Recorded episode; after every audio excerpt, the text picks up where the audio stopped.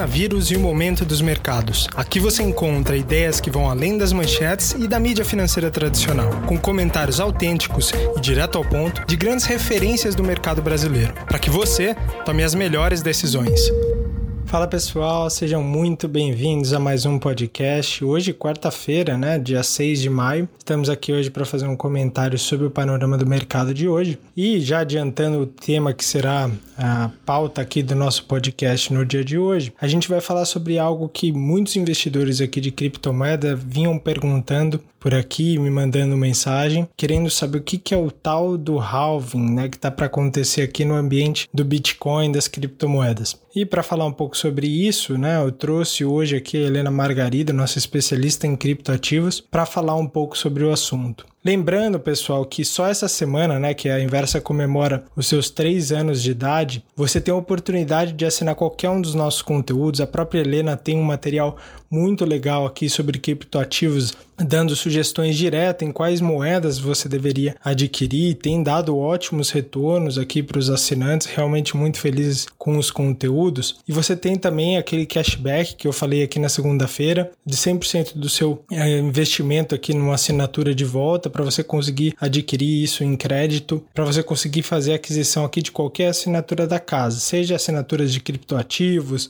de ações, eh, de carteiras completas, né, com títulos de renda fixa, também fundos imobiliários, em grande parte aqui dos especialistas que vêm comentando aqui ao longo das edições e participações aqui no podcast. Só antes de passar a bola aqui para Helena, vou fazer um rápido comentário sobre o que a gente viu aqui, especialmente de movimentação de bolsa, também dólar. Hoje foi um movimento de queda, né? mais um movimento de queda da bolsa. É, chegou a cair mais forte ao longo do pregão, mas fechou em queda próxima de 0,5%. Foi uma queda bastante razoável, mas a gente viu um movimento mais forte no dólar, né? O dólar voltando a subir é, forte, já superando os 5,70 na expectativa né, de potencial cortes mais agressivos dos juros brasileiro, né? A gente viu a decisão, eu esperei aqui para acompanhar, é, para conseguir fazer essa gravação, eu esperei a decisão do Copom é, relacionada aos juros, confirmou-se uma queda superior ao que o mercado estava expectando, que a curva vinha expectando, a curva de juros, né, futuras vinha, vinha expectando nos últimos dias de que poderíamos ter um corte de 0,5% ou de 50 é, pontos básicos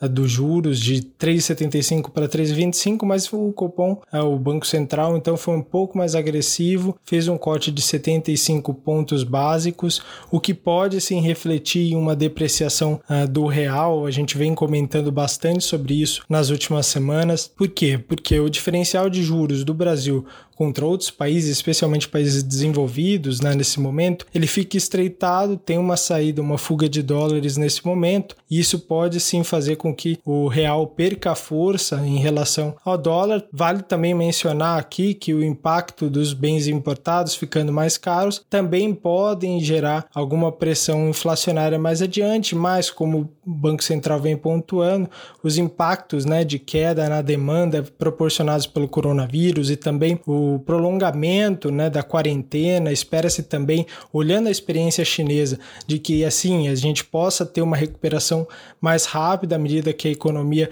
sofra uma liberalização, mas a gente terá impactos sim que podem acompanhar ao longo do ano, demorar até ano que vem para conseguir se recuperar. Né? Só a gente pensar aqui em movimentações em shopping centers, né, mudança de hábito. Essa semana aqui eu ouvi, por exemplo, declarações do CEO da BR Malls, né, uma operadora grande, tem quase 30 30 ativos no seu portfólio, 30 shopping centers, dizendo que muito já tem se percebido em mudança dos hábitos dos investidores. Claro que é muito cedo para falar, os consumidores estão passando menos tempo, por exemplo, em estacionamento, né, sendo mais objetivo nas suas compras, na socialização dentro do shopping. Claro que a gente ainda está num ambiente de quarentena, isso vai melhorar com certeza nos próximos meses, mas é possível perceber, olhando a experiência chinesa, de já ter conseguido conseguido liberar a economia há algum tempo já e a gente percebe que essa recuperação ela aconteceu de forma imediata, mas ela tem sido bastante gradual e não tem recuperado 100%. Né? Então, todos esses impactos tem pesado no desempenho de bolsa, que se valorizou bastante nos últimos dias, especialmente no mercado internacional, na ânsia né, desse entendimento de que a economia norte-americana, que foi a mais afetada pelo coronavírus até aqui, e especialmente número de contágios, de mortes, ela pode sim começar a sofrer é, uma liberalização. Outros países também indicando isso. Hoje o Putin falou que na Rússia já se estuda essas medidas também né, de liberação da economia aos poucos, das pessoas saindo da quarentena. Isso vai permitir que, a, que o desempenho da economia seja um pouco atenuado, né, mas os dados econômicos ainda das últimas semanas, que vem repercutindo aí ainda o primeiro trimestre, começo das atividades ali no mês de abril, né, o mês passado, uh, ainda indicam uma pressão muito forte, vindo mais forte, inclusive, do que as expectativas previam. Uh, temos acompanhado aqui de perto o resultado de várias empresas listadas na Bolsa Brasileira e a mensagem fica muito clara, né? Falta de visibilidade nesse cenário. Uh, a gente vê o resultado dos bancos, o Itaú provisionando aí 10 bilhões de reais para possíveis devedores duvidosos, o que mostra uma deterioração da qualidade do crédito. Então, por mais que os bancos possam ser mais conservadores nesse momento, né, diminuir ali imposto a pagar nesse momento, há sim uma percepção de que o risco aumentou bastante, a gente ainda não tem uma visibilidade, não é muito claro. O que a gente consegue ver aqui são repercussões, é, especialmente inflação, aqui expectativa caindo bastante, o que fez também com que o Banco Central chegasse a essa decisão de cortar mais uma vez os juros. Então a gente vai acompanhar nos próximos dias, isso vai repercutir bastante amanhã, especialmente aqui olhando para cenário doméstico. Então, como eu falei, a gente pode continuar vendo uh, um cenário de real depreciado. Vínhamos falando aqui bastante de você ter um percentual uh, do seu patrimônio ali de 5 a 10% no máximo em proteções e aí olhando em dólar e ouro especialmente. Então nesse momento, por mais que o real já tenha se depreciado bastante, né, ao longo do ano, é, tenha passado por uma correção num primeiro momento de otimismo, né, quando o Ibovespa saiu lá dos 60 mil pontos para os 80 mil pontos, a gente viu um otimismo maior, mas agora a falta de visibilidade com certeza é, vai ser muito importante a gente ter um pouco mais de cautela nesse momento, não baixar a guarda em momento algum, porque o que a gente pode ver adiante são vários cenários de risco uh, surgindo. Né? Se a gente tiver uma recuperação mais rápida da economia do que se prevê, né? se a gente tiver uma piora do cenário fiscal, a gente pode sim ver uma reversão dessa trajetória de juros que tem permitido com que a gente desenvolva o nosso mercado de capitais de forma muito acelerada nos últimos três meses, mesmo em meses de crise né, extensa no mercado de bolsa, a captação tem aumentado no número de investidores, né, pessoa física em bolsa, então isso mostra a mudança estrutural. Né? Então, Assim, a gente olha agora adiante, né, tentando ser um pouco mais prospectivo, mas a gente continua aqui ligado nos próximos movimentos. Vamos olhar bastante é, câmbio nos próximos dias para tentar entender qual que será a repercussão no mercado. E bolsa, a gente já vê aí uma certa lateralização perto dos 80 mil pontos em função disso, né, da piora dos fundamentos e falta de visibilidade. Então a gente vai continuar aqui acompanhando juntos e eu vou passar aqui a bola Helena então para falar um pouco sobre o mundo dos criptoativos. Vamos lá.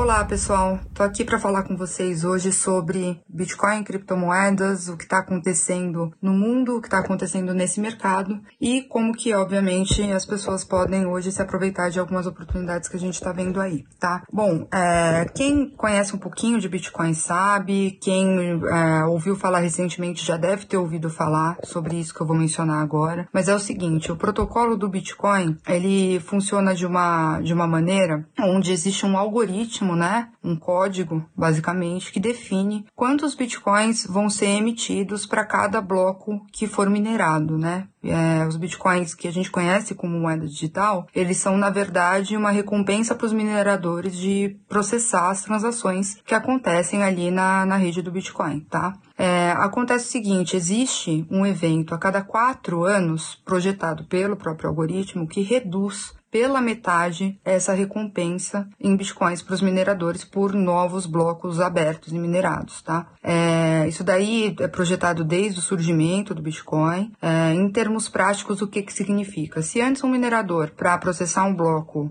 é, como é hoje ainda, é, recebe 12 bitcoins e meio a partir é, de, de, a cada quatro anos, né? E a partir agora de, de meados desse mês de maio, está previsto o evento para acontecer essa, esse corte pela metade, tá? Da, de quanto um minerador vai receber para processar um bloco. Acontece que os mineradores, né, nesse processo, eles continuam tendo o mesmo gasto de energia, gasto com máquina, etc e tal, então o custo deles permanece constante, é, e a oferta de novos bitcoins no mercado é reduzida pela metade tá? Isso é uma regra básica de economia. Então, se você tem uma demanda constante, né, e manutenção de custo, é, você tem uma demanda constante por um ativo qualquer e você tem uma redução na oferta desse ativo para o mercado, como de fato deve acontecer aí, é, o resultado é aumento de preço tá bom? Então, esse processo todo de corte de, de, recompensa pela metade a cada quatro anos é chamado de halving. Isso que é o tal do halving, que alguns de vocês já devem ter ouvido falar. É, esse evento está previsto no Bitcoin para acontecer daqui quatro dias tá? É, hoje, dia 6 de maio, então está previsto para acontecer ali pelo, por meados do dia 10 de maio desse ano, 2020. É, o que que acontece, então? O que que a gente tá, para que que a gente está olhando? Bom, geralmente, historicamente, nos últimos dois halvings que aconteceram, é, o mercado, já sabendo desse evento, porque ele é previsível e consegue ser rastreado por qualquer pessoa, já começou a precificar é, o Bitcoin dentro desse contexto de que teriam é, menos novos bitcoins emitidos é, em pouco tempo, né? É, e isso levou a um aumento do preço logo antes do halving, uma, uma queda é, de correção normal e esperada, é, às vezes começando até antes do próprio halving, porque o ativo já estava precificado, e isso é bem comum em, em qualquer mercado, né? E depois, mais a longo prazo, aí sim, uma retomada de movimento de alta bem significativa, tá? Isso aconteceu em 2012, isso aconteceu em 2016, e agora, em 2020, a gente estava vendo até o dia familiar famigerado dia 12 de março, é, uma ascensão ali no preço do Bitcoin, numa tentativa, na, na minha opinião, de precificar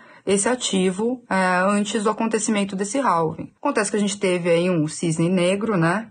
É, teve uma questão toda de todos os ativos, praticamente, de todos os mercados despencando de preço, é, investidores correndo atrás de liquidez do que eles tinham investido, e isso também se refletiu no preço do Bitcoin, que chegou ali a, a ser negociado por 3.900 dólares. Tá? Acontece que a retomada foi muito rápida, é, e com volumes muito altos de, de negociação, e hoje a gente já está com o Bitcoin sendo negociado aí no patamar de 9.300 dólares. Então, um aumento aí bem significativo, mais do que dobrou o valor já desde o dia famigerado dia 12 de março, porque a gente está prestes a ter um evento dentro do protocolo que necessariamente vai impactar no preço tá bom? É, então, o que a gente está vendo daqui para frente é o seguinte: a gente está se desenhando de uma maneira muito clara, cada vez mais clara, um cenário de recessão global, de crise econômica global, e, obviamente, isso daí é algo que já era esperado e que, principalmente quem é criptoentusiasta, confiava muito que fosse acontecer, talvez não de maneira tão drástica, né, como está tá sendo, mas que Bitcoin, ouro e outros ativos que são os considerados hedge de caos, eles eles acabam entrando como alternativa para a proteção de patrimônio, tá? Para perda de valorização das próprias moedas que os países emitem, tanto do real quanto do dólar, quanto do euro. É... E aí, de novo, né? A gente entrando num, num contexto global onde isso parece ser uma realidade cada vez mais iminente é, para a proteção do teu patrimônio pessoal, Bitcoin pode ser uma grande alternativa daqui para frente, tá bom? E isso, quem tá falando não sou só eu, tem grandes fundos e grandes investidores que estão colocando o Bitcoin dentro da tese de investimento exatamente por conta de, dessas questões que eu estou mencionando agora. Então é o seguinte, uh, Bitcoin hoje dentro do custo que eu mencionei para vocês lá atrás, a 9.300 dólares, ele está sendo negociado praticamente ao custo de mineração. Tá? A gente tem esse evento acontecendo aí, é, teve uma valorização muito forte desde o dia 12, 12 de março, que pode levar algumas pessoas a liquidarem esse, esse ativo aí para realizar o ganho a curto prazo, que realmente ele foi muito significativo, é, mas a longo prazo nunca antes se discutiu tanto, se considerou tanto o Bitcoin dentro de teses de investimento como uma das formas de proteção de patrimônio. Então fiquem ligados, daqui para frente a gente vai ouvir cada vez mais é, Bitcoin e alguns outros criptoativos sendo colocados sim é, dentro de teses de investimento é, de grandes players globais aí e não só de, de entusiastas desse tipo de tecnologia. Tá bom? Um grande abraço para todos. Bom, pessoal, espero que tenha ficado claro o termo halving, espero que tenha ficado mais claro também como se posicionar nesse mercado nesse momento. Como eu falei e retomei aqui no começo desse episódio. Só essa semana você consegue acessar esses materiais. Se você quer acompanhar a Helena Margarido ou quer me acompanhar aqui pela Inversa na série Income Builder, também no Seleção Inversa, onde a gente monta um portfólio completo, também na série de fundos de investimento que eu toco aqui junto com a Dara Chapman e com o Nicolas Merola, você pode sim ter essa oportunidade de adquirir por metade do preço, também com oportunidade de ganhar 100% de cashback se você quiser comprar uma outra série, né, nesse momento. Tá legal? Então, na sexta-feira a gente tá aqui de volta para fazer um acompanhamento final da semana, traçar tudo a repercussão disso tudo que eu falei aqui, especialmente relacionado a juros e movimento de bolsa. Então, a gente vem aqui trazendo mais novidade para você e como você deve se posicionar nesse momento, tá bom? Um ótimo dia a todos, um final de dia, a gente se vê na sexta-feira. Um abraço.